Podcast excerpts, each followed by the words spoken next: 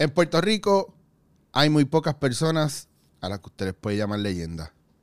Hoy, en Dándote en la cara, en mi dulce hogar, en mi dulce aposento, he traído una leyenda que es como un Pokémon legendario raro, que es bien difícil de conseguir, pero que cuando lo consigues es la ficha que necesitas para destruir a los demás Pokémones.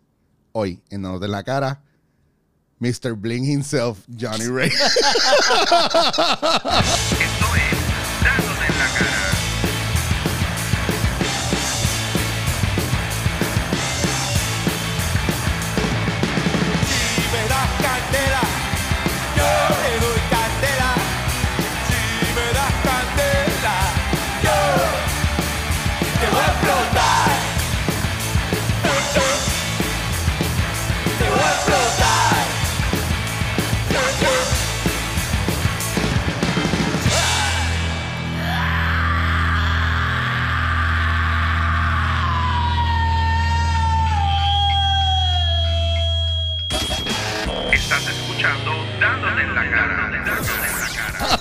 Mr. Bling himself.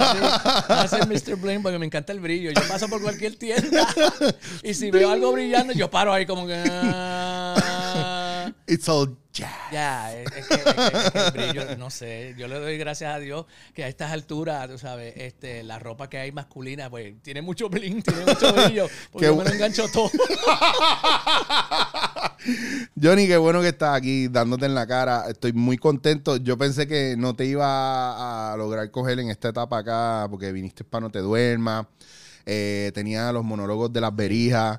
So, No, y los monólogos de la guareta. de las guaretas. Eso, fue lo que hiciste ahora, que exacto. exacto. Son la que es la segunda parte o la secuela de los monólogos de las berijas. Tienes toda la razón. So, está genial porque tuviste más tiempo acá, te diste tu escapadita, pero tuviste un poquito más tiempo acá de lo que usualmente tú Sí, estás. no, So, gracias por la invitación, ¿verdad? Y llevo ya eh, dos meses en el trópico. Esa gente en Universal te están echando de menos allá. Claro, sí, me, a cada rato. When you coming back? ¿Cuándo regresa? Porque tengo que pedir los permisos para poder. Claro. e- Extendí eh, una, por una semana más porque hubo unos problemitas en el Teatro Yagüe con el aire acondicionado. Ah, y tuvieron que mover la fecha. pues, hubo que mover la fecha para. Entonces, pues, ahí estamos una semanita más. pero ha sido un palo. No, no, ha sido, de verdad, de verdad que ha sido una cosa bien, bien, bien dura, una cosa bien mala. Este, y lo agradezco también porque a la misma vez que he estado aquí trabajando y exponiéndome tanto en la televisión como en las redes, como- Claro. como contigo ahora, eh, estuve también eh, hace poquito con Chente. Sí, mano, un Eh, palo. eh, mano, te digo una cosa, este, mi, mi, mi- mis redes sociales, la gente pegándose a mis redes, los fans y las cosas, ha ido subiendo orgánicamente de una manera increíble. Y digo, wow, lo que es la exposición de estar con, con No, y lo cool. gente como tú. Y lo cool también es que tú estás generando contenido constantemente. Sí. Como estás muy diligente, y te lo iba a decir, estás muy diligente con las redes sociales. A mí me costó trabajo um, llegar un tiempo para actualizarme y empezar a ver la necesidad que había y cogérmelo bien en serio y estar un poquito más militante en las redes. Porque el problema es que, querámonos o no, eh, esto es la- Esto es lo próximo. The- oh, this, is, this is it right now. Y va a llegar un momento que, o, o dice, esto es lo próximo right now y va a llegar un momento que this is it, period. That's what it's, that's what it's Eh, gonna eh, be. O Entonces, sea, exacto. Entonces, te, cuando, ¿cómo fue ese, ese proceso de transición y decir, espérate, Entiendo por dónde tú vienes Sí. con eso. Mira, mira, resulta verdad, hace un par de años, un par de años ah, más que eso, este, en el, el 2014 yo empiezo a darme cuenta que hay gente que van subiendo a través de las redes. Mm. Tienen unos followings, tienen unos seguidores de, de, de miles, de millones. Y digo, wow, ok, yo vengo de una época donde la televisión era la exposición máxima, right? Mm. Eh, pero ya estando en Los Ángeles, estoy tranquilito, estoy calladito. eh, y empiezo a meterle cosas de lo que yo hacía en la televisión en los 90. No son los 80, que la gente a veces dice que ochentoso. No, yo no soy de los 80, de los 90, señores. Por si acaso. Este, pues yo empiezo a subir cosas que yo hacía en Esto no es un show, en las redes. Sí. Y la reacción de la gente empieza a- sentirse, pa, pa, y todo positivo, todo positivo. Y la semana entrante, siendo constante, pongo otra cosa. Entonces, semanalmente la gente esperaba que yo subiera. Y pues del material que yo tengo, de lo que yo pude recopilar de cuando tenía el show, pues yo- eso era lo que iba subiendo. La reacción fue tal, y yo dije, wow, la gente le gusta lo que estoy subiendo y la gente diciendo, tú haces falta, tu comedia, tu esto, tu esto otro. Nada, es cuestión nostálgica. O sea, la nostalgia siempre la gente. "Uh". Sí, pero yo, estoy de acuerdo con eso. Pero también una cosa, y te lo, y te lo tengo que decir antes que siga, tú tienes una personalidad que todavía hace falta. Más que lo que tú has hecho, el talento y todo, tú tienes una personalidad bien cool que la gente se siente, mano, I just wanna, I could look at him for a while y, la, y, y es como que happy, tú Tú sabes. sabes que tú dices eso y eso lo dijo también el presidente de Telemundo, que yo me reuní con el presidente en varias ocasiones, Mm. con Lorna, Sí. hablando de proyectos y cosas. Y él dijo precisamente eso. Él dijo, la gente oye el nombre Johnny Rey y trae una sonrisa. Ajá, gente, "Wow", exacto. piensa en alegría, en reírse. Yo nunca me vi así. Claro. ¿viste? Yo siempre me vi como una persona que estaba trabajando y que yo hago la semana que viene, que yo voy a hacer, que tengo que el contenido y el trabajo, ¿verdad?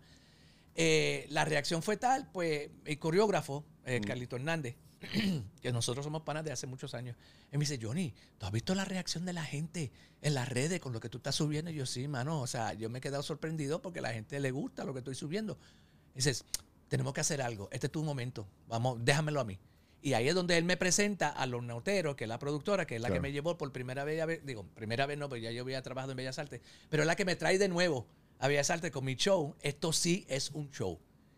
Eh, fue un palo tan grande que de ahí en adelante no he dejado de trabajar. He ido tanto complaciendo a mi fanaticada de hace muchos años y, Y a la gente y- nueva. y la gente nueva descubriéndome. Y dice, mano, este tipo está cabrón. ¿qué Tiene, un- este tiene una loco?" vigencia cabrona, por eso es que esa es la parte espectacular y yo digo que es la clave ahora que los medios, las redes nos están dando la oportunidad de presentar a alguna generación que no lo había visto hacer un approach de, de, de algo bien importante que se ha perdido y es lo, lo bien puertorriqueño que eran las cosas antes. Ahora es como tratando de imitar otras cosas o tratando de ser o más americano o más como los españoles que están haciendo esta serie. Hay, hay una... mm, Estamos tratando de ser algo que no somos. Sin embargo, las series de antes y los programas de antes eran bien puertorriqueños. Pero mira que lo que era que tú mencionas Estados Unidos, mencionas España, mencionas cosas. Cuando yo hago mi comedia en los 90, no en los 80, vale, vale aclarar. déjame aclarar. Mi influencia es la comedia española. Claro. Mi influencia es la comedia americana. Y eso fue lo que me sacó del... del- del- la, la gente me señaló como que, mano, tú estás como medio adelantado a tu época. La gente dice, tú estás adelantado. Porque cuando Gabriel Suavo, que era el productor de No te Mm. Hey. duermas, Sí, TV sí. o todos estos programas haciendo español, él me dio unos programas españoles para yo mirarlo. Entonces, este es el tipo de comedia que yo quisiera que tú hicieras y tú lo puedes hacer con los conocimientos míos, como yo soy nacido y criado en Estados Unidos, yo nací en Nueva York.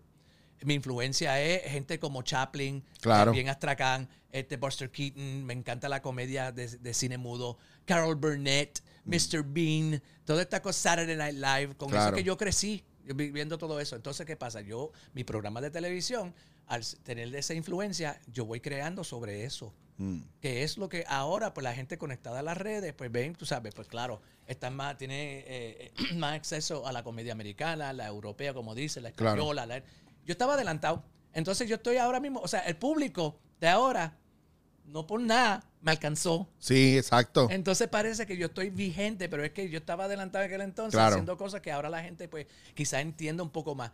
Lo- los chamaquitos de, de, de los 90, que eran jóvenes, claro, 10 años, eh, 15 años, 20 años, que son ahora los que tienen el dinero, Mm. eh, que son adultos para pagar y verme en el teatro. Sí, los que todavía no yo- estamos eh. pues, eh, viviendo en la calle por diosero. no, la cosa está bien difícil. Coño, yo tengo la, yo tengo que decir que yo, yo, yo, yo pago para ver algunos shows y unas cosas, pero también tengo la dicha que algunos productores me llaman y chicos, vente a ver esto, porque tengo aquí, yo me acuerdo cuando yo fui a ver um, los ensayos del primer show tuyo, que fue Lorna la que me llamó, y yo vi los shows, el show, los ensayos, y yo decía, yo no puedo creer que yo esté aquí viendo esto. Y que te estaba viendo en festivales también haciendo el montaje del segundo El show segundo show. que mm, es que es otra cosa, porque cuando tú subes al escenario como tú, pues eres eso, pero cuando subes con los demás personajes, yo no, es que yo no veo a Johnny en ningún lado. Eso es lo que me dice la gente. Y eso, y eso, y es, pierde. eso es un, eso es una manera de trabajar eh, bien diferente, porque no mucha gente tiene esa capacidad. Yo tengo un amigo que fue a ver lo de No te duermas, que nosotros Ajá. compartimos. Nosotros trabajamos Sí. juntos No te duermas. Eh, una noche más. La gente, la gente me. lo- tú, tú viste la cara de. Tú llegaste a ver cuando yo estaba haciendo de Chente en los ensayos. Eh, no, yo creo que tú nunca viste. Yo, Yo hice- vi, de no. Chente para marcar su espacio y, el, y, a, Ah, y a Jaime Mayor. ah, yo te vi aquí en el ensayo haciendo de Jaime Mayor. Sí, sí, sí. Pues haciendo de Chente y cuando Chente vino a ensayar ese día que, que él lo hizo, parecía como si yo se lo hubiera montado a él exactamente igual y Tita me miraba como y Di Mari, cabrón, es el mismo. Y Chente nunca se enteró de eso, se está enterando por aquí ahora. No y, de- no, y lo que tú tampoco sabes es que hay un proyecto que estoy trabajando para este, Bellas Artes el año que viene. Y en la reunión que yo tuve, las últimas dos reuniones, tu nombre está envuelto. Tú sabes que vamos a escribir una cosa junta. Y yo, y dentro de uno de los sketches Es así. que se está enterando ahora por primera vez. Mira, mira, Después que. estamos teniendo problemas. Tú digas que sí, ¿verdad? Porque Lorna y nosotros hemos estado hablando de ti todo el tiempo. Ok, señoras y señores, oficialmente le estoy diciendo al señor Johnny Rey que sí, que cuente conmigo. Pues Ya yo está. oficialmente te estoy dando las gracias en este podcast por decir. Denme sí. fecha, por favor, denme fechas ya. Porque estamos hablando, estamos hablando de personajes y estamos hablando porque eh, eh, tú, tú dominas el género del stand-up. Tú bregas el stand-up. Tú tienes eh, eh, lo que está pasando en estos momentos, ¿verdad? Eh, yo tengo mis personajes y tengo mis cosas, pero como quiero hacer más stand-up eh, en el show de Bellas Artes del año que viene, pues Lorna, nosotros hemos, íbamos a trabajar juntos para Sí, otro pero- proyecto y no se dio y cuestiones. Como, eh, como todo, hay 20 cosas pasando sí. a la vez y nosotros, y nosotros somos de, de lo, lo que esté más seguro O sea, lo que primero. esté más seguro sí. en el momento. Claro, exacto. Es claro, como yo trabajando con mi socia en, en- en Los Ángeles. Yo le digo, yo estoy trabajando el proyecto de Bros, el web series, la Claro. cosa. Yo edito, yo musicalizo, yo filmo y cuestiones. Pero se tarda un poquito más porque dice, pero no vamos Claro. a tardar, sí, pero yo tengo que ir donde están los chavos. A mí me están pagando esto, déjame pagar mi renta. Vuelvo, pero te prometo que esto es lo que va a vivir Claro, después, claro. ¿sabes?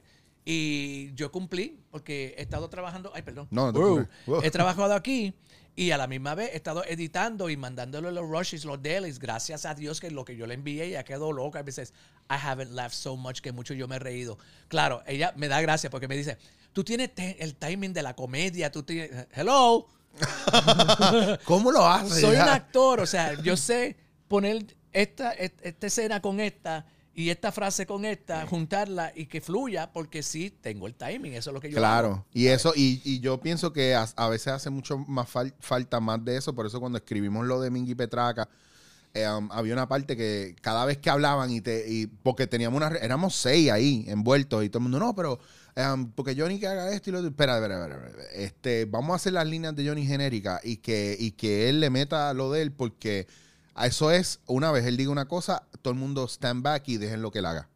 Porque ya uno conoce y no, y no hay mejor manera de escribir que ya tú conociendo a la gente Claro. con la que tú trabajas. Cuando yo escribí El Hijo Perdido con, con, con Gilbert, los person la gente que yo escogí para unos papeles específicos, por ejemplo, Noelia, Cre- Noelia Crespo, que ella es un character en la vida real, pues ya yo sabía que yo tenía conversaciones frente al otro que estaba escribiendo conmigo y yo le decía, checate esto, yo soy el hijo, tal cosa, tal cosa, eh, ¿qué? como ella hace y ya teníamos las líneas de ella y cuando ella las tiraba, eso era lo mismo, Eso lo mismo cuando escribí Pachente en ese que aunque eran dos o tres líneas, pero tú los conoces, Así es que se escribe. Cuando tú tú, escribes sabes. con la persona ya, eh, Claro. con- tú escribes escribe en su voz, con su voz. exacto. es Y mucho mu- más fácil y fluye. Es natural. Es natural. Malo es cuando, ok, porque me ha pasado que yo escribo en la voz de alguien y la persona pues no hace el personaje, entonces tengo que hacer audiciones para buscar quién me ¿Quién se cae acerca a dentro, eso? quién se acerca a eso. Entonces uno tiene, a veces pues viene otra persona y, y me da un feeling completamente diferente que no me lo imaginé y le va y le pega fantásticamente. Es lo que pasa mucho con las audiciones cuando uno va a, este, a audicionar en Estados Unidos para alguna película. Que hay gente que se lo coge personal y se creen que es que no son buenos o no los no quieren, pero no tiene que ver eso. No Muchas veces, si tú tienes lo que están buscando físicamente, que es lo primero que están, que tienen en mente, automáticamente ya tú estás en un range. Pero si cuando vas al, al, al, ¿cómo es? Al callback o lo que sea y no lo diste en el, en el Y no eres tú, porque si no- te llamaron para un callback es porque fuiste lo suficientemente bueno la primera vez. Claro. So, ¿Sabes? that's it. Ya Y es tuyo. Ya está. Ellos tienen que escoger entre ellos cuál es que ellos después.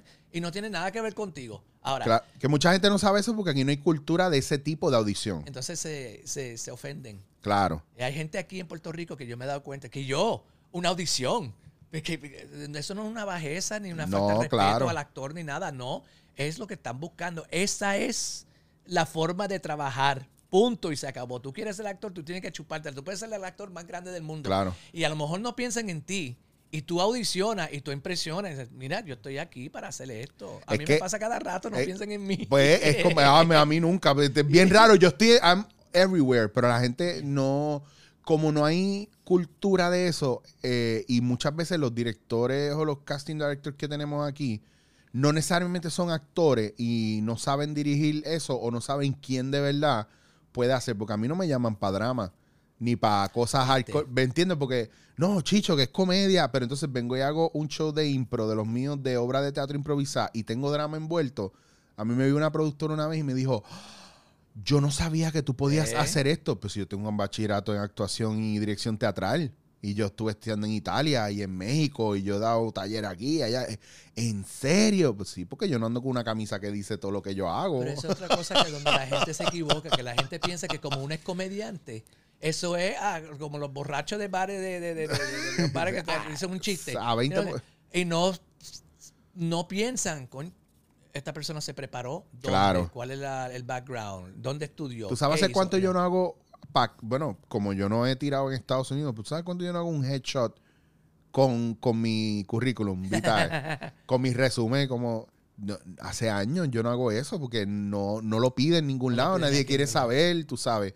Em, te llaman para el proyecto por, por cosas que no tienen que ver. Incluso en estos días yo estaba leyendo en, en una cosa que postearon en Facebook, una actriz mexicana que decía que estaba indignada y molesta porque esta profesión se había vuelto tan mierda que antes uno, la batalla campal por esa pieza, por ese papel, era un casting y el mejor que lo hiciera, tú no veías ni a tu contrincante, pero todos eran tus contrincantes. Ahora no, ahora basta con que tú tengas 100 mil followers o likes para que te digan, ok, vente. Regarding how good you are and what you are. Eso es una de las cosas por el, por el cual, por el cual o por la cual, no sé, este, que yo me he metido tanto en las redes sociales para Claro. amasar gente, seguidores y cuestiones, porque sí, desafortunadamente ellos quieren saber cuántos seguidores tú tienes, porque eso es lo que le va a dar rating a su programa de televisión. Porque es lo que va a vender taquilla también. Porque maybe tú puedes pensar que yo soy súper talentoso, pero ¿quién me produce algo a mí solo? A lo- ah, no, es que yo no sé, porque a lo mejor no tiene el pool para traer a toda esa gente al teatro. Y yo puedo ser el mejor actor del mundo, el mejor comediante, whatever, que nunca me lo he creído. Y mucha gente, lo digo porque hay mucha gente que tiene un talento brutal y nunca nadie se ha preocupado en hacerle un show. ¿Por qué? Porque no tienen redes sociales, porque no piensan que es un effort mayor de la producción en publicidad. Y ese yo creo que eh, es el problema. En algún momento cuando mermó todo esto, que si lo del show, que si lo que ya tú hacías acá en los 90 y eso, y tú te fuiste, ¿pensaste que no iba a, a volver a esto? ¿O what happened? Yo en ningún momento real, en ningún momento en mi mente yo pensé que me había ido para no hacer más nada. Ok. Yo me fui a Estados Unidos buscando seguir mi carrera como actor. Como se van miles de personas allá, especialmente yo cogí Los Ángeles porque ese era mi, mi, mi- mi- norte desde chiquito, Hollywood. Yo pude haberme ido a España o a México, Claro. Otro sitio, pero lo mío fue eso, musicales de Hollywood. Lo menos que uno va a Hollywood, bueno, uno quiere hacer un musical, uno va a Broadway y ya eso es otro, otra bestia, eso es otro monstruo, eso es diferente. Pero eh, yo nunca pensé que me había ido o que me estaba retirando o que se había caído. Yo simplemente estaba ya trabajando en lo mío, como manteniendo lo que yo siempre he hecho. La gente, pues, cuando iban en- o cuando van, yo trabajo en Universal, todo el mundo lo sabe, que eso no es un secreto. Yo trabajo allá, cuando la gente me ve, se emocionan. Eh, los compañeros míos me dicen, oh my God, sabes, es verdad, tú eres famoso. en Rico". Pues sí, yo no estaba mintiendo. Pero tú nunca lo dijiste. Dice, Pero si lo, lo digo también, tampoco me lo van a creer. Sí, porque de qué vale si eso es mi país. Sabes, yo, yo voy- soy- yo digo en España que, que a mí todo el mundo sabe quién yo soy en Puerto Rico y no me lo creen hasta que empiezo a subir en redes cuando la gente me está sacando fotos Sí. o, o los proyectos que hago y me dicen lo del choliseo. Fue como, wow, que tú estabas haciendo. Yo lo dije, cabrones, no estoy jodiendo. La isla es pequeña, pero sorprende, ¿verdad? ¿Eh? O sea, eso, eso del choliseo con los no te duermas, eso fue un push, un empuje bien duro para, Bien para todos que trabajamos Claro. en, en- en ese proyecto, tú sabes, con el Gánster. Y yo estoy bien agradecido que se acordó de mí, digo, nunca se olvida de mí tampoco, pero cuando viene lo del choliseo, fui de las primeras personas que él llamó, Johnny, Viene esto y esto y esto. Oye, pero que Dime tú- que sí. Oye, oye, pero déjame decirte una cosa. Tú tenías que estar ahí. Bueno, obligado. sí, pero, pero no. Es como, yo sea- no había dicho nada hasta que el gangster no lo anunció. Yo bien cabrón, más que las modelos. Me coge, gracias a Dios, Taina no es pana, pero me va a coger Glenn y me va. Tú, tú sabes. Pero tú sabes que las modelos pues siempre eran, eran cambiantes, son cambiantes. Yo no recuerdo la cara de ninguna de ellas. Pero, Dios mío. Pero, pero y la gente, al no saber si estaba Sí, o sí. no todavía, había gente que se ponía como medio crispy. Pero tú tienes que estar. Cla- tú tienes- eh. Digo, así es que yo me imaginé que sonaba cuando estaban escribiendo en las redes. Claro. Ellos, pues claro, si yo fui de las primeras personas, pero tenía que esperar que Gangster lo anunciara. Claro, claro. In- este, incluso yo hablé con, eh, estábamos backstage eh, con Chente y un par de los muchachos y qué sé yo. Y yo le decía a Chente, está cabrón, porque eh, Chente y yo somos dos generaciones diferentes también, aunque casi la misma edad, pero somos dos generaciones diferentes, pues yo llevo 25 años en esto, educado en esto. Um, yo fui de los que estudió teatro pensando que a mí me iba a tocar. Yo iba a ser un personaje joven cuando René Monclora, René Monclova iba a ser mi papá o Junior Álvarez y Yamaris iba a ser mi tía. O yo, yo imaginándome que es- ese iba a ser el orden de sucesión. entiendo. Vienen las redes y todo eso cambia. Pero entonces yo estaba haciendo tantas cosas que gracias a Dios paso al pop culture underground de aquí de Puerto Rico y eso me ayuda a tener relevancia suficiente para que llegue la voz a, Tony, me conozca.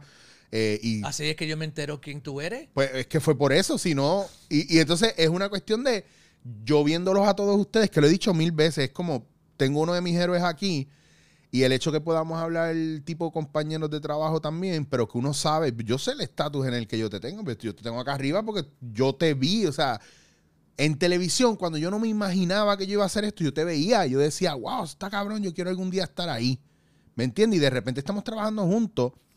Pues para mí es que, que, que, que es success. Pues para mí es eso. Y fuck it. Y yo estoy feliz con eso. So, esos cambios uno no se lo espera o ese movimiento, pero el que podamos tener relevancia en un momento donde todo es desechable y que es lo próximo nuevo, más que como si fueran eh, canciones de reggaetón que sa- salió una hoy y mañana ya eso, Ya es ah, viejo, eso es ya viejo, eso es eso es viejo. vieja escuela. Cabrón, pues eso salió ayer. Sí, pero ya él sacó 10 más. ¿Me entiendes? Eso para mí eh, es un mérito. Y yo se lo decía a Chente que nos hemos jodido, él por su lado en mantenerse relevante, importante. Yo en mi lado no tengo los followers de él, pero vaqueo con el knowledge de que dicen, este tipo es un asset porque no solamente puede estar frente a cámara, detrás de cámara ha- hace mucho trabajo que es importante para los demás. Y ahí es donde yo me enfoqué de un punto para acá. Cómo, y eso me lo enseñó la impro, cómo yo puedo hacer algo que engrandezca lo que ya tú haces, que mejore lo que ya tú haces, que le dé esas punzas, que actualice o que just make you bigger.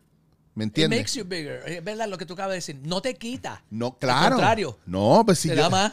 Exacto, por eso era yo buscando, yo, yo estaba tras bastidores así cuando en, en todos los sketches y en todo lo que pasaba y todo lo que yo sabía que yo había escrito, punchline, o para ti, o para Johnny, eh, o pa- digo, para Gangster, o para Chente, lo que fuera, yo estaba escuchando el delivery y cada vez que, que caía un punchline que yo había puesto ahí y lo hacían y la gente se ría, yo decía, yes, entró, yes, lo entendieron, yes, el delivery cabrón. Y eso para mí, pss, más cabrón que si yo hubiera escrito todo eso para mí, pero mucho más brutal. Entonces, esa parte yo creo que a veces se pierde.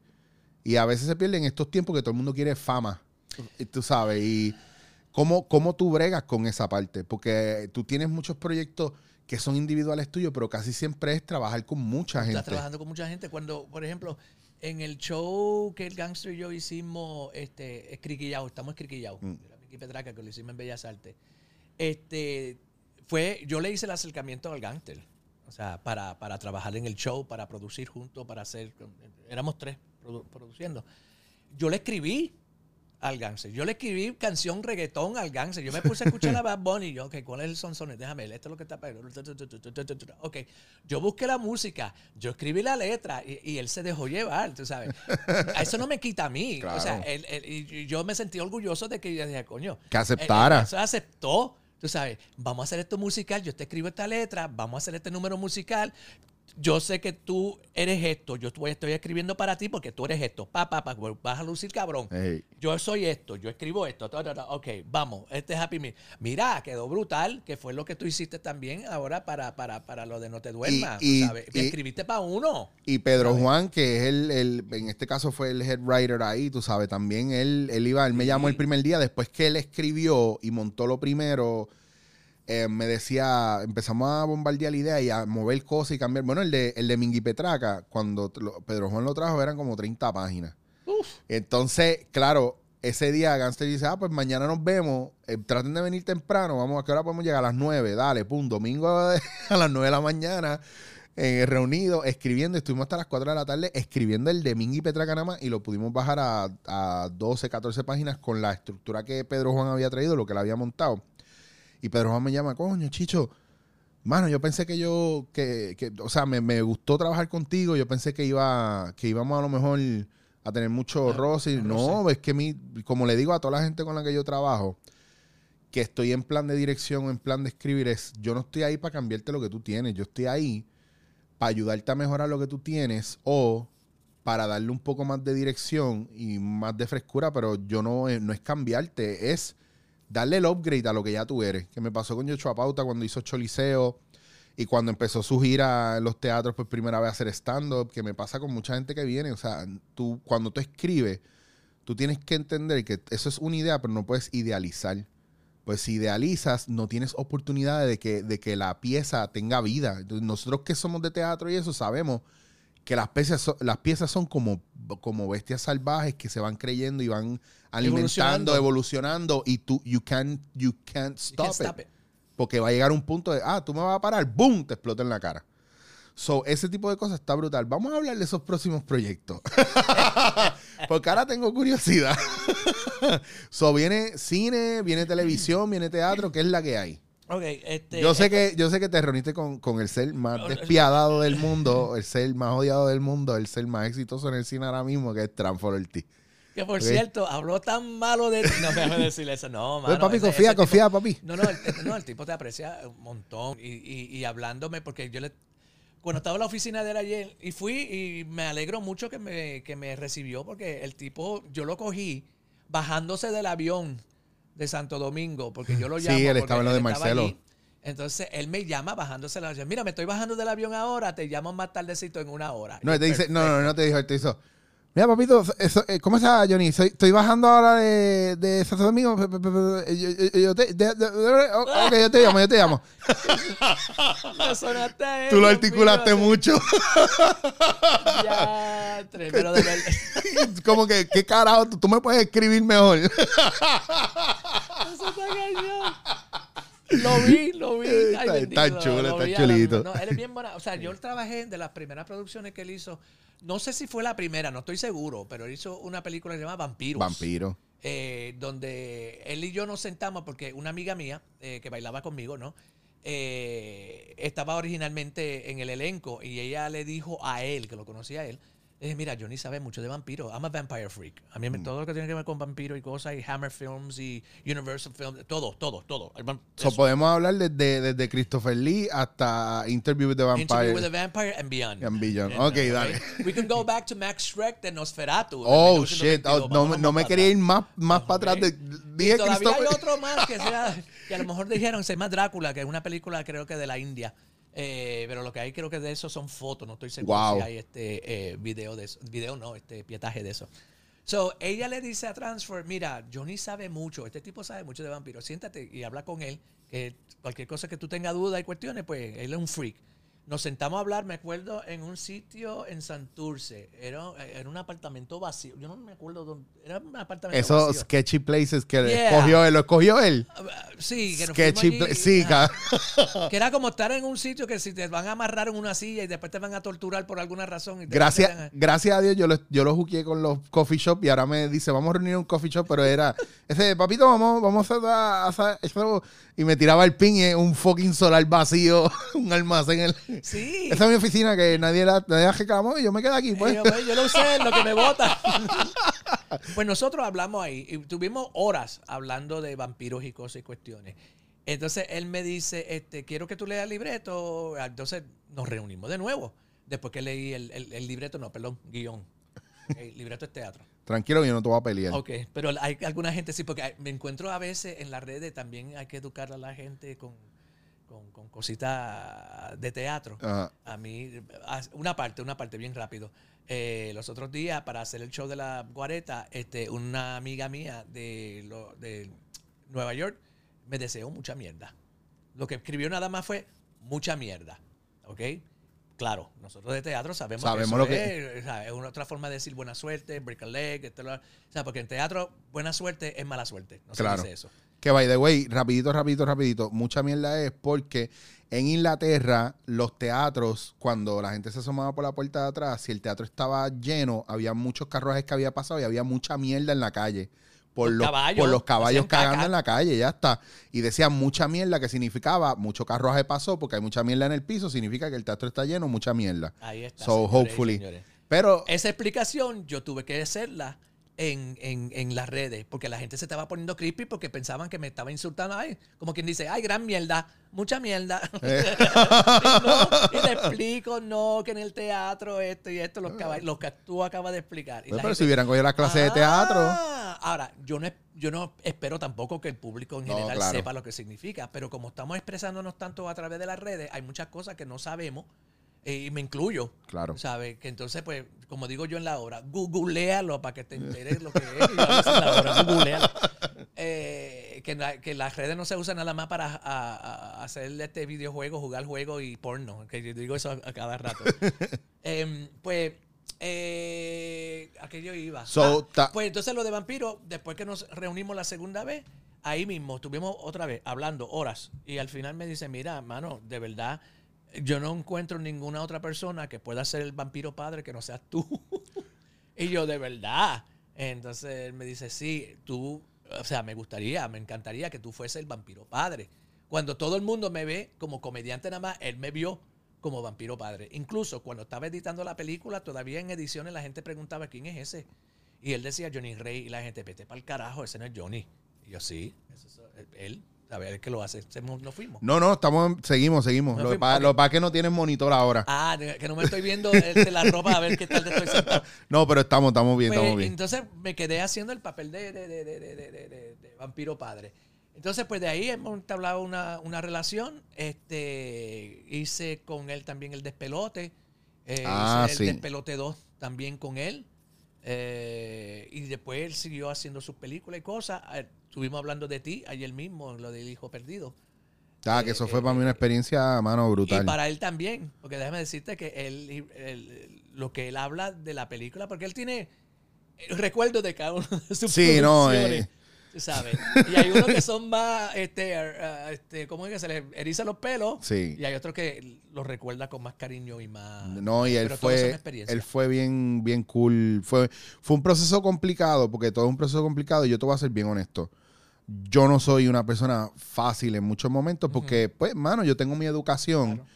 Y pues no soy tan llevadero cuando yo tengo una cuestión técnica que yo sé que yo estoy bien, yo te voy a decir por qué. Y yo tengo las bases para decir, si yo no sé, experimentamos. Juego y experimento lo que tú quieras, pero hay unas cosas que yo digo, en cuestiones de historia, porque yo llevo, yo voy para, hasta lo último que conté, 3.600 shows de impro, son sketches y obras de teatro Wow. improvisadas, donde yo tengo que aprender lo que es el personaje, la relación, el objetivo, el lugar. So, yo, yo cuando hago impro soy escritor, director, editor, actor. So, ya tú tienes esa estructura y cuando tú lees un guion, si falta algo de eso, es como Spider Sense. Eh, eh, eh, eh, wow, espérate, aquí hay algo mal. Y hay veces que en ese aspecto también yo me aburro mucho de, de lo- la repetición cuando la gente no sabe qué más hacer o no tiene el bagaje, pues siempre va a ser lo mismo. Y si yo llego a un sitio y eso ya yo lo hice hace 20 años, I'll get bored. Y te voy a meter ahí hasta que lo cambiemos. Y Transform fue lo suficientemente eh, condescendiente para decir, "Sa- ¿sabes qué? Está bien. Yo voy a dirigir y voy a hacer esto, esto y esto, pero también tú vas a tener un saying in that. Y él me dio esa oportunidad. Pero es que como todo actor profesional, el, el- el trabajo del actor, es, eh, y vamos a hablar de películas, Sí. es facilitarle el trabajo al director. Claro. Es traer, tú, tú, tú- hay actores que piensan, ok, ¿cuál es mi psicología? ¿Cuál es esto? ¿Cuál es? No, no, Claro. ese es tu trabajo. Sí. E- Ese trabajo viene de ti, ok. Ese es tu homework, lo que tú haces, mi Claro. qué es lo que yo quiero, qué es lo que quiere mi personaje, qué es lo que quiere decir, cómo es, ¿sabes? Todas esas cosas, ese es tu trabajo. Hay directores que son bien hands-on, que ellos te dirigen, bam, bam, bam, bam. Y hay directores que son técnicos que no te dicen nada. Lo que te Claro. dicen es, dame otra cosa. Y tú eres que tiene que estar preparado para darle esa otra cosa. Exactamente. Tú como actor estás preparado porque tú tienes ese bagaje, tú tienes esa preparación, que es lo que mucha gente que son celebridades, Ey, no son actores, son celebridades, no entienden. Claro. Y ahí es donde vienen los conflictos, los egos, la, la mierda. Yo, soy- yo, yo también soy sumamente difícil y exigente. Yo voy a un sitio, lo primero, o sea, si lo técnico está cagado, ¿cómo tú pretendes que lo mío va a funcionar Claro. si está entorpeciendo cada cosa que yo hago y no me siento cómodo? Y estoy pensando, pues, hablo de, por ejemplo, una hora de teatro. Si el sonido no está bien y a cada rato está... ajá, cosa pues, técnica. Pues hello, ¿cómo tú pretendes que yo me vaya? O sea, yo tengo que sobrepasar y entonces no me estoy gozando lo que estoy haciendo porque nosotros como actores jugamos. We call it, right? es- Estamos jugando. sie- siempre lo he llamado así. Estamos Y la gente me mira raro cuando yo le digo, ay, a mí me encanta jugar con fulano y me encanta jugar con fulano y todo el mundo como que, excuse No lo me". entiende. O sea, nosotros jugamos. Nosotros mantenemos ese niño en nosotros porque los niños son los que de momento son maestros, son bomberos, son esto. Ahora yo soy esto, pap. Y, y uno lo cree porque es así. Claro. Según vayamos creciendo, ese, ese niño se va desapareciendo, pero los- el actor tiene que mantenerlo. Y por eso que la gente nos mira raro. Y, Ay, please, tú no eres- esto es lo que somos. esto Si tú- lo que- a mí me pasó una vez en una filmación que yo, eh, usualmente, cuando yo estoy trabajando en un proyecto, yo soy el, el que saluda a todos los técnicos primero, el que, el, que le come la oreja a la, de, a la del catering o al del catering para estar bien, que tiene a todo el mundo happy, que habla, muchas veces habla mucho, tú sabes, y está haciendo chistes y qué sé yo. Y una vez una chama que ha producido un proyecto me dijo, ay nene, tú no te callas la boca. Y yo le dije, mamá, si yo me callo la boca, aquí se muere todo y esto se jode. So, antes que yo me calle la boca, tú te vas. Y lo hice de manera bien Cool. cortante, pero cool. Cool. ¿Sabes por qué? Porque eso está cabrón. Cuando la gente ve a los demás felices y les quiere cortar. Y entonces esa nena parece tener un problema conmigo y, y- y todo el mundo se queda como... Es cuando eh, eh, lo que tú estás diciendo ahora mismo. Por ejemplo, hay gente, me pasó una vez hace muchos años, cuando yo soy como soy. Y que de momento que alguien te diga, ay nene, ya, tú no estás en un, tú no estás en un escenario. Uy, eso... Y es como que, ok, ¿qué carajo es lo que tú me quieres decir con eso? Antes que te meta un puño en la cara. o sea, antes que te patee la cara yo soy mía. una persona, yo soy tranquilo, cool. O sea, yo voy a una fiesta, yo estoy en una esquina, cuestiones, pero yo soy una persona alegre. Y yo Claro. doy, eh, y hablo con todo el mundo como lo que tú acabas de decir. Y que te digan eso. Tú no estás en una y dices, ¿cuál es tu problema, nena? O sea, ¿cuál es tu- Digo, ahora yo diría eso. ¿Y cuál es tu problema? ¿Y qué tú me quieres? de-?" En aquel entonces yo me pasmé, sabes, me quedé como... Así- Pero tampoco yo estoy tratando de ser el alma de la fiesta o el chiste. Claro, es me, que algo me, me. Claro, es que tú tienes que tenerlo. El problema no es mío, el problema es tuyo. O, sea, O si te tiras un como yo, que yo soy bien alegre en todos lados, que si yo llego a casa te hago. Yo soy aburrido en casa. Calladito en el internet. Yo puedo estar horas en la mesa así. Hacho, a mi novia a mí nos encanta estar encerrado viendo Netflix, ahora que hay tanta serie y tanta cosa. Ah, ¿quieren salir por la noche? No. ¿Pero quieren? No. Lo que es bueno, aquí está fresquito y toda la casa está fresca. Y entonces es, mira, el televisor, Netflix, yo cocino. No, nos- salimos de vez en cuando, pero es como que, no, tú sabes qué, cool. Con el calor que está haciendo afuera. pues, y su cosa, Claro. Y la gente piensa que uno está todo el tiempo en personaje. ¿No te ha pasado eso también? Que la gente crea que tú estás... Porque tú... Ah, porque la gente le pregunta otra vez. Johnny Rey debe ser un chiste, ¿verdad? Porque esa. No, si supiera, es la persona más tranquila, más callada del mundo. Oye, en los ensayos de No Te Duerma, el menos que habla que se va a una esquina en lo que nosotros estábamos montando otras cosas eras tú. ¿Viste? En lo tuyo, en tu libreto ahí, con tu cafecito. Y no siendo antisocial, no, no, ni no, creído, su- ni cool, nada. pero Era relax. Relax. pero una vez subía allá arriba, eso era el personaje. Cambia. A mí, cuando al principio, cuando trabajaba con el Ganser, no te duermas, este, Minga y Petraco, cuando hacíamos el programa de televisión, este, él me preguntaba cada rato, ¿qué te pasa, Johnny? ¿Estás bien? ¿Estás encojonado? Así me decía. ¿Que está encojonado? Yo, no, yo estoy bien. A mí me pasó en el crucero, el, el, eh, el último que ellos hicieron, que me llevaron. El gangster, estábamos ahora en lo de No Te Duermas, y Tita me dice, ay, él me dijo que él pensó que tú la estabas pasando mal en el crucero. Y yo, ¿por qué? Pues porque cada vez que iban para los shows o para todo lo demás, tú te ibas. Y digo, tita, porque yo estoy con lo del artritis, entonces yo jangueo y yo doy cara, pero ellos me dijeron que lo único que yo- la única participación que yo tenía que hacer era en los shows y de vez en cuando compartiera con la gente. Pues, pues cuando venían los shows bien tarde, ya yo estaba tumbado con, con los medicamentos y con todo y me iba para el cuarto a dormir. Pues cuando yo viajaba, cuando yo viajaba con los muchachos, ellos, por ejemplo, nosotros hicimos un show. Y yo eh, pasándola cabrón. Pues, yo soy uno que soy tan tranquilo. Los muchachos terminan el show, se iban a beber, a vacilar, a los Sí. bares, las cuestiones. Yo no hago eso. no, exacto, yo. Yo me quedo en mi casa, o sea, me quedo en el cuarto y me voy a dormir feliz, pero lo estoy pasando bien. Claro, pero, pero uno dice en esto también, si en parte yo creo que tú eres un poco como yo, que a ti sí te preocupa mucho lo que tú vas a hacer en el espectáculo, tú no quieres, tú no quieres pasar ciertos boundaries hasta que tu trabajo esté set. Si yo tengo filmación, show y lo que sea, hasta que yo no suelte eso, yo no me voy a dar una cerveza. Me la puedo dar, me la puedo dar, pero nada que sea, no me voy a ir a hacer rappelling o a hacer senderismo o a correr a motocross o, o a irme a emborracharme o a meterme en problemas con, con los yakuza. O sea, eso yo lo hago en, mi- en mis días libres que yo no tengo Right. nada. Right. Pero cuando estoy trabajando, trato de no excederme ni, ni como mucho. Like, eso es otra cosa. Por ejemplo, yo antes de un show, lo de no te duermas, yo vine a comer a las 5 o 6 de la tarde y de ahí yo no comí Es más nada. que, es que tú no te puedes dar unas alteras antes de hacer un show. No, es que no, pues vas yo necesito igual. ni eso. Yo sé de gente que fuma, que bebe. Yo no, cabrón, yo necesito estar como que, like, totally in control. o por lo menos aware. Antes de un show, a mí me tienen que dejar tranquilo en mi camerino.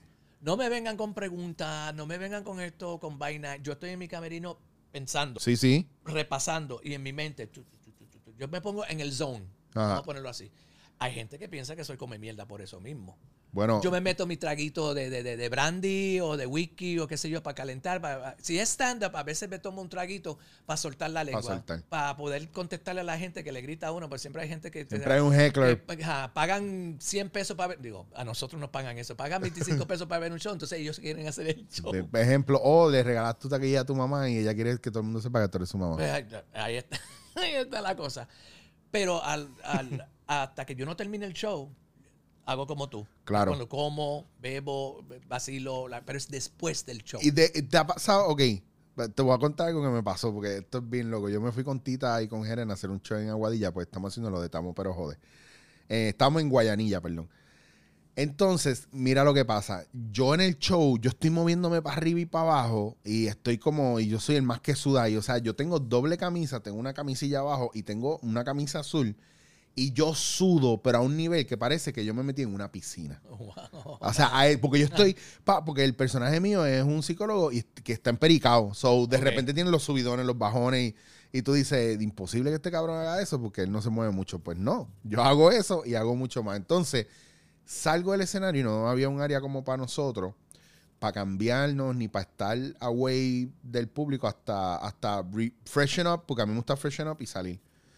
Y nos cogió un corillo de gente y era, se puso bien abrumador y yo estaba todo sudado, Sudado. y me dio como que un ataque de ansiedad y todo el mundo quería fotos hasta, hasta que dije, no, no, no, foto, no foto. Y me fui para el carro. Y entonces, claro, y Tita y Rimo me llamaron, mira, pero ¿por qué todo? ¿Qué, qué esa divería? ¿Qué jodida diva? Que sí, qué sé yo. Yo le dije, te los voy a dar dos, dos contestaciones. Te puedo dar la, la, la corta, sí, soy una diva y qué carajo pasa. Y lo hago y qué carajo pasa. Ya yo les di un show de hora y media, pues ahora me voy para el carajo. O les di la versión real. Mira, gente, me dio un ataque de ansiedad. Porque yo necesito cuando yo salgo del escenario cinco minutos para freshen up. Porque tú no quieres abrazar a una persona que te toque y, hagan- y te hagan, uy, qué asco, estás sudado. Sí. And that feels bad. Entonces me pasó esa cuestión y a veces la gente no entiende ese boundary. La gente se ha pasado contigo en algún momento. Sí, sí, sí, sí. Yo, eh, cuando yo termino, yo siempre termino encharcado porque yo tengo 20 mil cosas encima. Yo tengo, eh, últimamente, los personajes que hago, siempre tengo phone y cosas y tetas y mierda y de tantas cosas ahí. Y termino encharcado, yo termino ensudado. Y la gente, "Ah, una foto, foto, foto. Y yo siempre le digo, estoy sudado, apesto. Ay, no importa que no. a ver, Ok, no importa. Pero Público, yo me pues. siento mal.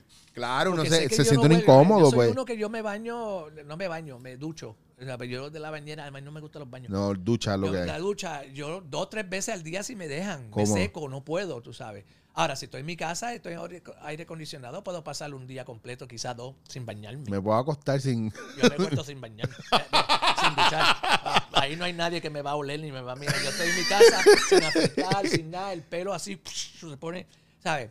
A mí me gusta estar así, ¿sabes? pero cuando salgo para la calle, pues yo siempre estoy así calado, me afe- digo, hoy no me afeité, yo dije, van a dejar darle el scrub que se va a ver de lo más bien, porque yo sé que Chicho tiene barba. Para no me ver tan lindo, tan Para no lindo. hacerle la competencia.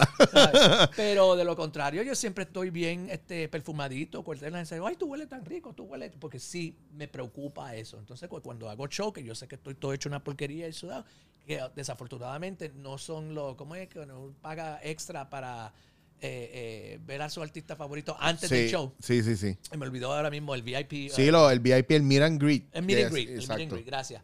Eh, ¿Sabe? La gente realmente me pregunta, quizás son uno o dos personas que quieren una foto antes del meet and greet, pero yo no tengo suficiente público que van a pagar para un meet and greet. Claro. Pues las fotos son después del show. Que todo el mundo se queda esperando, sudado, claro. que se quedan esperando. Y la gente espera. O sea, y si yo trato, y, y uno está embajado, maquillaje, el lipstick todavía y uno tratando de quitársele las líneas y los glitters, y, y uno pareciendo un culo y, y sacándose fotos. Pero lo hago, tú sabes. Pero está cool. verlo, Si la gente está dispuesta a eso. dispuesta a eh, Yo pienso que esa es una parte, pero es normal que la gente tiene que acordar que somos seres humanos y que eh, tú Ah, sabes verdad, que... el- el- el- uno de los shows que hicimos en, en Manatino fue en Humacao. Después del show, ahí mismo, en el escenario, la gente tomándose fotos. Yo tengo como media hora más en el personaje. Y tú te que te quieres quitar todo eso Ah, ahí. los tacos, la cosa, me duele todo, estoy loco por orinar, porque una vez que yo me he visto, Tú no vas al baño. yo no voy al baño, porque no hay por dónde, porque el vestuario y la- lo que tengo debajo, yo estoy todo empatado en tape. La cintura mía así de chiquita, pero yo estoy con gaffer's tape de esos de plomero, bien duro, porque saque una cintura bien duro, para que no, No. haya chicho y cosas. Así. Entonces no puedo orinar. Ah, pues ya sé lo que tengo que hacer, ponerme gaffer tape. Bueno, se van a ir par de rollos. Sí. Bueno, no te creas, se van rollos. Tengo que ir a comprarle el Costco por Y esa es la otra cosa que enrollado con todo ese masking tape ese, yo no tengo la misma este, capacidad, este, ¿qué? Torax, ¿cómo es? El, el, el intake Sí, sí, sí. de yo agarrar aire, a coger aire, no es lo mismo. Sí, porque el, el diafragma no, es bien Porque difícil para tu expandir. Exacto, yo estoy así apretado, entonces yo he tenido que aprender cómo brincar y saltar con menos capacidad de aire. Ay, cabrón, me lo, me, lo estás diciendo y yo lo estoy visualizando y ya me está dando hasta claustrofobia y y, después todo. sin poder orinar. Y uno con ganas de orinar a ver si no... Todo el mundo quiere fotos. La gente no sabe, no se lo no imagina. No se lo imagina. Es que esto de ser eh, de, de estar en en performing arts es como está cabrón. Y los otros días yo me amarré. Ok, lo voy a decir aquí, no sé cómo. de- o sea, uno se tiene que, lo que se llama estoquearse. Sí. O sea, amarrarse, como quien dice, y jalarse para atrás para que no se vea nada. Literalmente, o sea, haciéndolo gráficamente. Pues los otros días yo, y ese dolor, porque en una se me trepó, una por un lado, y yo tratando de bajarlo por el lado, y decía, Dios mío, pero justo, justamente antes de salir a escena, y sentía ese dolor, y ese dolor, y ese dolor. Yo tuve dos días con dolor de... porque se trepó y me dolió, y dije, yo, Wow. ya, no me Y- amarré demasiado. Está brutal y es una cosa. Es que yo creo que la gente no se lo imagina porque la gente ve el producto hecho, pero Eso- no. Esa es la magia, ¿no? Eso Claro. es lo que queremos que vean. pero no ve, porque nadie tiene que ver esa parte de la preparación ni nada de eso.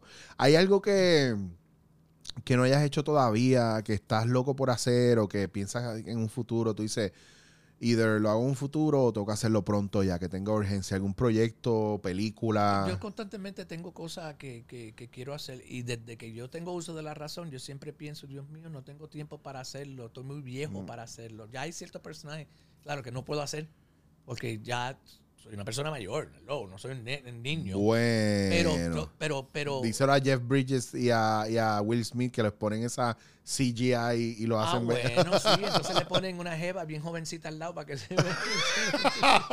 ¿Tú te das cuenta que en Hollywood tienen estos viejos todos escrachados y siempre tienen una nena casi de 15 al lado de que, que en la vida real, no, a menos que no sea millonario, no le importa Nada tener un viejo escrachado así. O que tengan un corazón noble como yo. O un corazón, pero bueno, tú sabes. Ahí no puedo decir nada. Pero sí, Sí, hay, claro. hay- hay proyectos, hay cosas que yo quisiera hacer. Hay unos musicales que yo siempre. Yo soy un. Yo soy un cantante frustrado, eso es otra cosa. Ok. Eh, eh, yo quisiera, yo, yo entono, porque sí sé usar mi voz. Y sé este, llevar una, una melodía y se oye bien. Ahora, pero yo quisiera ser el tipo de cantante de que la gente se mea y se embaja toda, solamente al oír la voz. No tengo ese tipo de voz. Que yo quisiera. A ver, para mí, la gente que hace eso tiene un, regalo de Dios tan grande para mí. Para mí. Yo siempre he querido ser o eso, o cantante o músico y veo, y me encanta la música mucho y, digo, pues ni modo, seguir haciendo impro. Ya, así. Pero porque es también parte de un virtuosismo. Hay unas cosas, yo admiro mucha gente que hace unas cosas espectaculares. y Yo tengo panas que son músicos que soy genuinamente fanáticos de ellos porque es, es como esta cuestión del ser humano de qué brutal que tú puedes hacer eso. Esto es lo que yo pienso. Ay, qué brutal. Por, ejemplo, yo mismo me he sentado y te he visto cuando tú sales de ustedes saben quién o, o Juan Basó o incluso la misma Petraca. Hay, unos, hay unas cosas de movimiento, um, hay unas cosas de, del personaje que tú trabajas más físico que, que me acuerda mucho que es bien, eh, bien Chaplin, bien Buster Keaton, aunque Buster Keaton es mucho más slapstick comedy, más hardcore que Buster Keaton hacía. Yo estaba viendo lo, lo, lo- la estaban enseñando cómo él hacía lo- los mismos stunts de él, que eso era, lo hace una vez y esto es así, y es el tren en, en eh, cómo él se trepaba en un palo y el tren tenía que empujar ese palo y él brincaba y yo decía, este cabrón si no hacía eso se iba a la toma y se podía romper la espalda y lo que fuera, que es lo que es ahora en muchos aspectos Jackie Chan hizo también con lo suyo, o sea, la, cómo la gente usa su físico, para mí es increíble. Yo siendo un tipo grande, aunque yo hasta cierto punto tenía cierta agilidad, pero no me podía mover físicamente como veo otra gente que se mueve. Yo decía, wow, si yo pudiera Pero tener... tú tienes una manera de moverte que es tuyo. Sí, claro, sí, sí, sí. Y hay, y hay cosas que yo he aprendido a hacer con el cuerpo dentro del minimalismo del movimiento de mi cuerpo y ahora más que lo restringo un poco más por lo de la artritis, eh, que todavía me permite hacer unas cosas que es como que, ok, ya lo puedo ver, lo puedo ver y dentro de baile o dentro de trabajo físico. ¿Alguna vez tú has trabajado así hardcore trabajo físico o es que te salía... Eh, porque pero yo tengo panas que, vivieron viendo a Marcel Marceau o qué sé yo, aquí mismo Luis Olivo o Iván Olmo, que eran gente que trabajaba mucho. Mimo, sí, mimo y mucho trabajo de cuerpo. Eh, Yo bailaba. ay, Mi preparación es el ballet, es el jazz, guau. eh, eh, contemporary. O sea, yo soy bailarín de, de- de- digo, y tomé clases. Lo- Ok. lo- lo- lo- Actor primero, bailarín después. Pero que el- eh, al, al- al tomar clases de baile, yo pensaba que con eso era que yo iba a to make it. ah, ¿sabes? Sí, sí. No fue así, lo- me encajonó y fue más difícil el proceso de convencer a la gente que yo soy actor. Porque al verme como bailarín, eh, especialmente, digo, y todavía se ve así. O sea, hay muchos tabú, hay muchos prejuicios eh, contra el bailarín. Eh, Sí. En estos momentos, pues como el bailarín tú ves mucho en los videos y, y en YouTube, en las redes, eh, eh, que todo es baile urbano. Rara la vez tú ves los muchachos subiendo su ballet claro. o su contemporáneo, que eso hay que hay una preparación cabrona. Ahora, el, baile urbano, yo no le estoy quitando mérito, pero es bai- baile que viene de la calle y viene una expresión de la calle, que es súper válido también y hay que tener una destreza para poder hacerlo. Pero se asocia más con el machismo, con el con ser hombre, el baile eh, urbano, ese tipo de baile. El baile no. Y eh, contemporáneo no, el jazz no. Eso es en la época mía, y siempre lo digo, eh, era esos bailes de maricones. Esos maricones que Eh, Oye, bailaban, que, ¿entiendes? que es bien, eh, ¿cómo te digo? Es bien jodido que hasta cierto punto se le, se le prive a la gente esa parte solamente por un decir de que, de que si es gay, que si no es gay, eh, y un montón de cosas más que yo nunca entendí por qué las artes tenían que ser tan asociadas con eso, con, Con, con, el homosexualismo. Ahora o, te digo, y vuelvo. y- y- digo, no es que fueran asociados con eso, pero que No, no, que si lo hiciste, si lo haces, tú eres, tú eres gay, tú eres lesbiana o porque pero la gente no entiende que dentro de las artes las artes es como que arte equals freedom hasta cierto punto. ¿Me entiendes? Porque a través del arte es que la gente se está expresando en su mayor expresión eh, como ser humano, utilizando las artes para decir, yo mismo, yo utilizo lo mío de impro para traer personajes que, a mí nunca se, le, se imaginó la gente que yo puedo hacer. Por ejemplo, yo puedo hacer de hombre, puedo hacer de mujer. Yo te tengo que convencer de que lo que tú estás viendo no es, y es lo que yo te estoy diciendo que veas. Donde está el fondo negro, ahí está el castillo, donde yo levanto una mano es una serpiente y tú lo vas a ver porque yo lo veo. Porque tú lo ves. So, ese tipo de cosas va mucho más allá, pero la gente como no, no, no lo ve así. la Ah, gente se disfruta un espectáculo. eh, en las escuelas tampoco, pues eh, hay una, como tú dijiste anteriormente, no hay una cultura como tal que te prepara para eh, el teatro, para eh, las artes. Exacto. es, vete para el patio y o jugar pelota o baloncesto, que tampoco está bien, claro, está bien. Entonces, pues, eh, hemos llegado a un momento, y utilicé ahorita la palabra maricones, que es la- una manera eh, despectiva, ¿no? pero tú lo eh, puedes, tú, en- dentro de nosotros en el gremio nos permitimos todo. Lo que estoy diciendo que la gente no quiero que lo tomen a mal tampoco, que están pues las palabras que se utilizan no para, para referirse, pero es lo que yo oí mucho cuando yo, en mi entorno, cuando yo estoy eh, tomando clases y preparándome y haciendo Claro. lo que yo quería hacer y que tenía que irme eh, en contra de los deseos de mucha gente y de lo que opinaba la gente para yo poder lograr lo que yo quería hacer. Porque si me dejaba llevar por la gente, pues entonces no hacía nada. ¿no? O sea, yo creo que hay un factor ahí bien importante y es, y es eso lo que está, dentro de lo que estábamos hablando, de la manera en que la gente a veces idealiza lo que tiene que ser y por eso es que eh, te ven bailarín y dicen, ah, pues tú no puedes hacer drama. Exacto. O me ven a mí, ah, pues Haciendo él- es comediante, no puede hacer drama. Eh, ah, él no, no puede escribir, no puede dirigir muchachos. Pero Sí, los sí. mejores actores dramáticos son comediantes. Claro.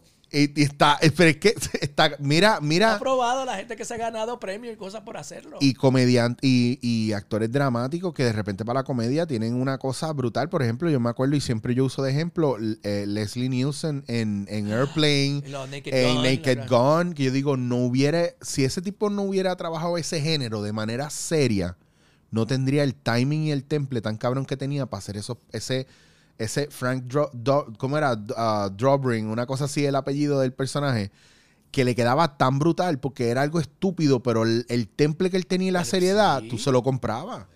Pero ya, pero ya esas cosas uno no las ve casi.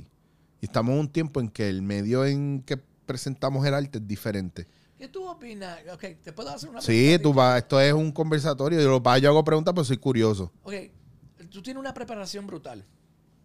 Y te, te- te despuntaste y, y la gente te conoce, ¿sabes? Eh, Yo oigo tu nombre eh, eh, y también pienso en la alegría, reírme.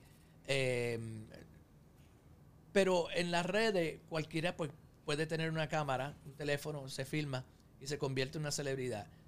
Puede tener muchos seguidores, pero no necesariamente tiene que ser bueno. Ajá, exacto.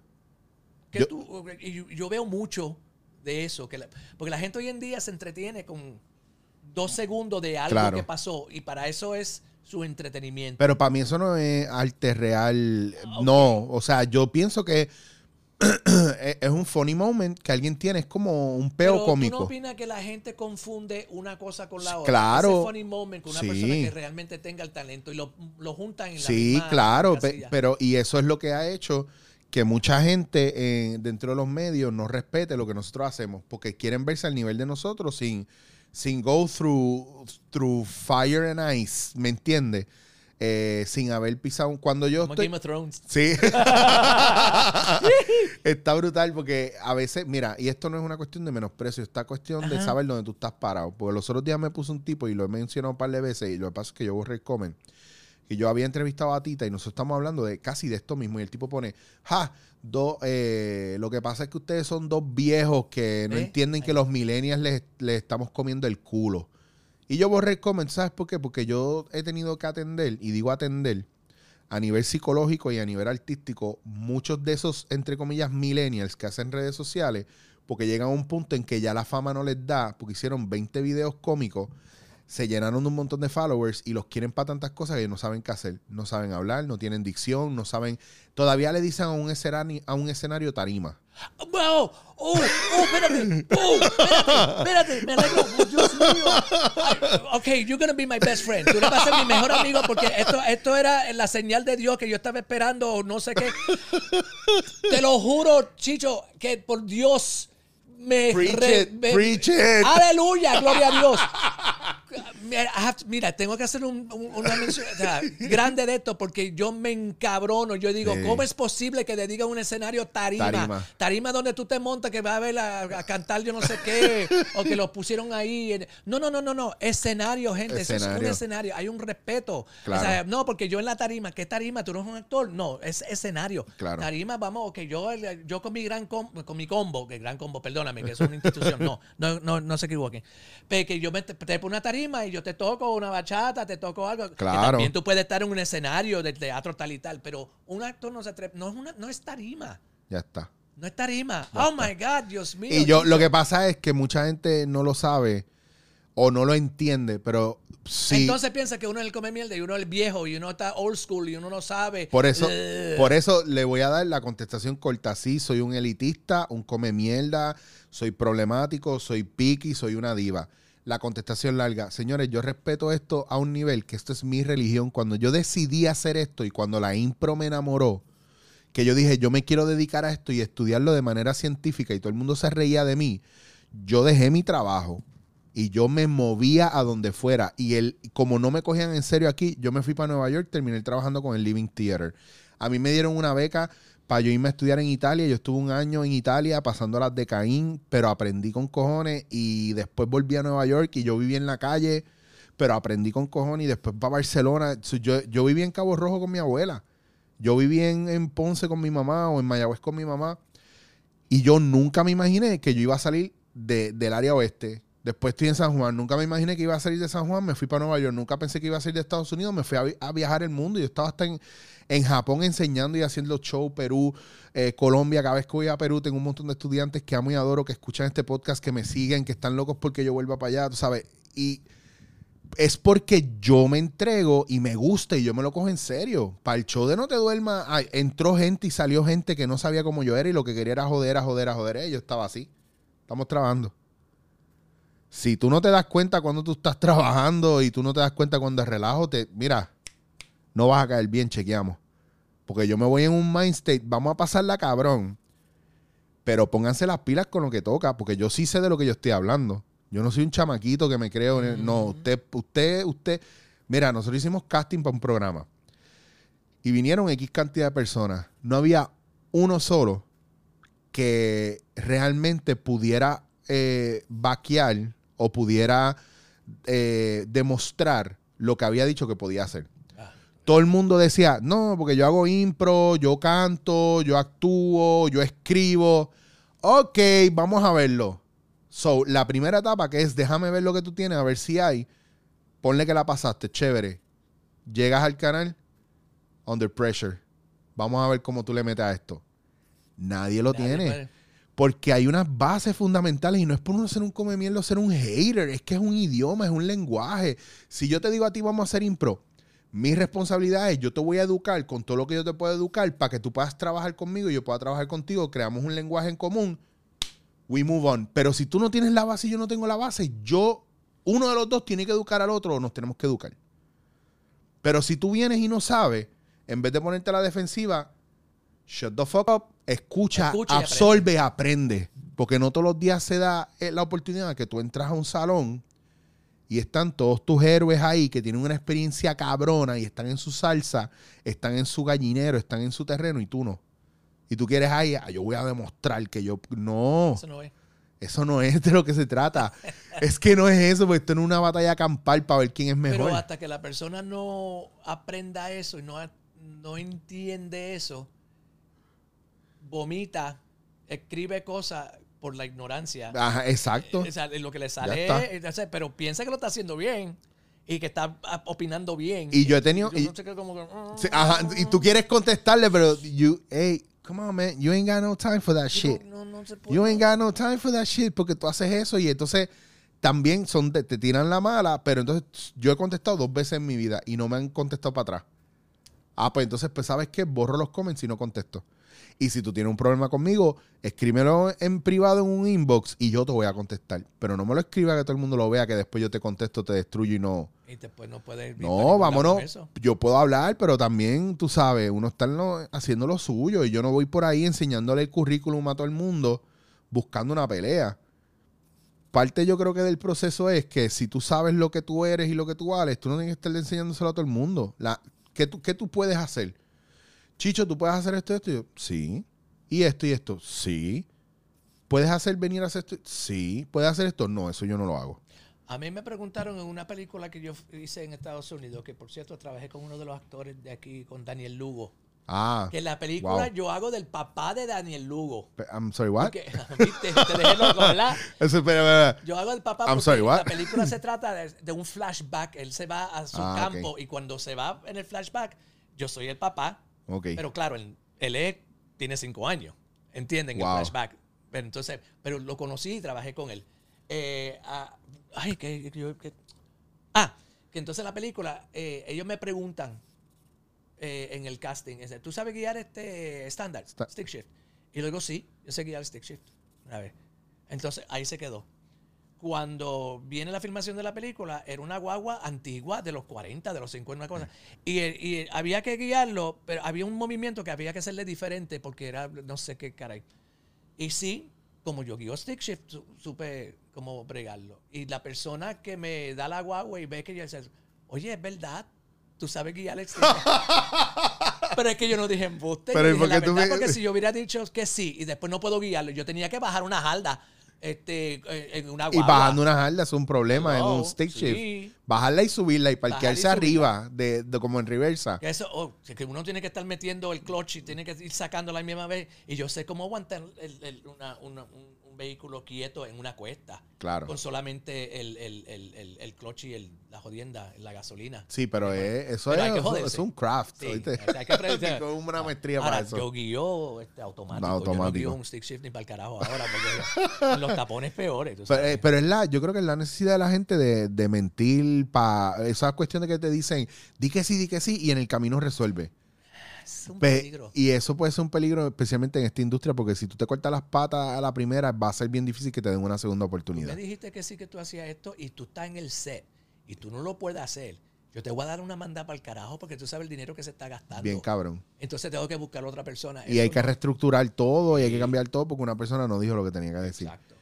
Diablo, Johnny, está brutal. Es que, ¿sabes? Que nos toca. no- yo voy a ir resumiendo porque llevamos un ratito y yo sé que. Montón, eh, no, pero. hablando y no, entra- hablando. no hablamos ni de David Bowie, que se iba el tema. Que lo veo que está todo Lo lo tengo- los eh. stickers en tu computadora, está todo ido ahí. Everywhere. Glam rock.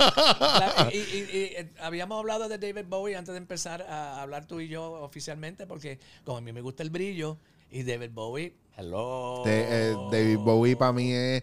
Bueno, porque tengo el mueble ahí para hacer espacio acá, por ahí yo tengo unos cuantos discos. Saqué uno que me traje en. eh, que mandé a buscar que son de. Son recordings de BBC Sessions que no están en. ¿Que Como no que, salieron en que no salieron y ellos sacaron cuatro viniles eh, llenos de presentaciones que son live at the Beep. Cuando él empezó a sacar material nuevo para Honky Dory, para eh, eh, Ziggy Stardust. Eso iba- eso. me sacaste eso de la mente y iba a decir Ziggy Star- Stardust ahora. Sí, es Oh, que, es que esa, esa época que era mucho más glam, que él estaba haciendo la transición a lo que iba a ser un poquito más maduro de él, que fue la época donde empezó a sacar cosas que eran como que, eh, ¿qué es esto? Esto no, pero esto no es lo que tú me estás dando antes. Pues antes de esa transición hay, hay unos recordings bien nítidos, bien chulos y los tengo ahí. Tengo el, el, el tocadiscos solamente más que para Pa' Bowie y para Camilo Sesto. Wow. Tengo ahí los lloré a Camilo Sesto, pero no voy a hablar de eso ahora. Porque yo lo, iba, yo lo iba a ver cuando venía para acá y eh, lo pospusieron, después lo cancelaron y semanas después que lo cancelan, él se muere. Y es como que, no. Pero bueno, ahí estamos. Y no te enseño los, los dos o tres cuadritos de Bowie como estoy envolviendo ahí para el estudio, porque si no... La película que es fue Labyrinth.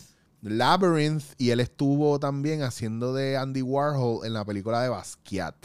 Uh, yo no vi. eso. Eh, hay una película de, de Basquiat bien nítida que más o menos tú ves es como un Es como un documental, pe- película, qué sé yo, que hubo un actor que hizo de Basquiat y Bowie hizo de Andy Warhol. Y Andy Warhol y Bowie eran super panas, pero Basquiat y Warhol eran, no, No. yo no sé si eran amantes porque no, nunca No dijeron, soportaban. pe- pero no eran súper, súper close porque Oh. Warhol es prácticamente el que lo descubre y lo, y lo, Hay que lo lanza. lo lanza. Ok. No, no, So, ahí hay un montón de. Yo tengo, de- para ir cerrando, tengo un pana que tiene, que conoció a Basquiat. Basquiat tenía muchos problemas con droga. Y se pullaba y toda esa mierda y se metía mucha mierda. Y un día yo tengo un amigo que me enseñó un cuadro que Basquiat hizo de David Bowie, que es David Bowie con ropa negra, parece un vampiro. Y está bien cabrón, pues yo tenía esa foto y no la encuentro, pero él nunca lo filmó. Y hay muchos cuadros de Basquiat que están por ahí Sin filmar. sin filmar que él le daba a la gente para que le dieran chavos para meterse droga. Y el papá es el único que está, que como queda vivo, es el único que está autorizando los cuadros que son legit, pero la casa Christie's, whatever, de Nueva York, la que brega con todas esas cosas de arte para subasta y eso, siempre que reciben algo, se lo envían al papá de. Basquiat y él parece que dijo, mira, de aquí en adelante lo que aparezca de Basquiat no es No es. ya lo que era, tenía que ser, ya está en los museos, no vamos a jodernos la cabeza con eso. Yo tengo un pana que tiene el cuadro de, de ese cuadro de Basquiat, que es David Bowie, bien cabrón, como que engabanado, con esto aquí abierto en negro, y la cara bien finita, con el pelo spike, así bien cabrón, bien pálido, pálido, rubio, como si fuera un vampiro, y todo el fondo es rojo. Se ve cabrón. Cuando consiga esa foto te la voy a enviar. Wow. Pero entonces esas son experiencias que uno tiene, tú sabes. Yo estuve en el Living Theater y esas, esa gente recibió a Frida Kahlo y a Diego cuando pintaron Rockefeller Center. Ella, la directora de Living Theater, fue amante de John Morrison, Jim Morrison. Ella fue bien pana de, de, de Yoko Ono y un montón de gente. So, tenemos historias que todavía es un viaje. Yo sé que tú eres fan de New York y te tengo que conectar allá con un par de gente. Y nos vamos a ver, porque un día le voy a caer a Universal por joder. Cuando tienes que para allá, ya tú sabes que ya tú, ya tú tienes taquilla para Universal. Cuando tú vienes para atrás y digas, Chicho, ¿qué tú haces aquí? Universal Hollywood, no de Orlando. No, de Hollywood. Vayan a ver a Johnny allá, pero vayan, explótenle los shows. Cada vez que venga, véanlo. Porque Ah, usted mira, se- en las redes sociales, pero también las redes también. Sí, también vayan ahora, todo el mundo, váyanse para allá y Here is. Johnny Ray. Here is Johnny Ray. Que así usted puede tener la oportunidad de ver lo que está haciendo o verlo semidesnudo, porque a cada rato pones fotos. Ay, yo últimamente yo me creo, yo soy fashionista, pero hay que empezar desde el principio, ¿verdad? Uno hace, cuando uno pinta un cuadro, uno empieza con un blank canvas, ¿verdad? Eso es así. Vacío. Pues, si te voy a vestir, pues hay que empezar desde el principio. o, sea, o apareces nu o aparece Parece ahí. nu, no, espérate, con una toallita por lo menos. Que yo le estoy siguiendo los pasos, pues voy a empezar a hacer lo mismo. Este, entonces te consiguen Here is Johnny Here Ray. is Johnny Ray a través de todas las redes sociales. ¿Y qué es lo próximo que tienes así el año que viene para acá, para teatro? viene Vengo para Bellas Artes con. Ahora mismo hay un. El nombre espectacular es tentativo, porque el show es completamente nuevo. Ok. Pero es, esto sí es un fucking show. Oh, oh. Digo, ya no sé si pude haber dicho. A pi, pues le puede poner sí. ah, No, pero no, no. las redes. Ya he hablado malo aquí Pero, como loco. pero eh, el show es grande, grande, grande. Y tu nombre está envuelto y los personajes y cosas. Lo que pasa es que me- no no he sentado contigo porque hasta que no estemos claros Cuadrado, nosotros, claro. cuadrados.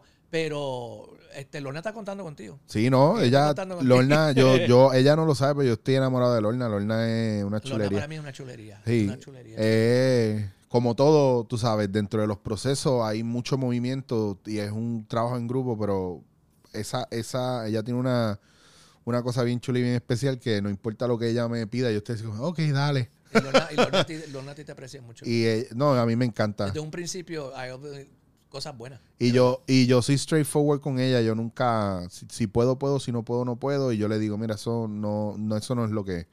Y hablamos claro, y para mí la honestidad, aunque duela y encojone, para mí es bien importante.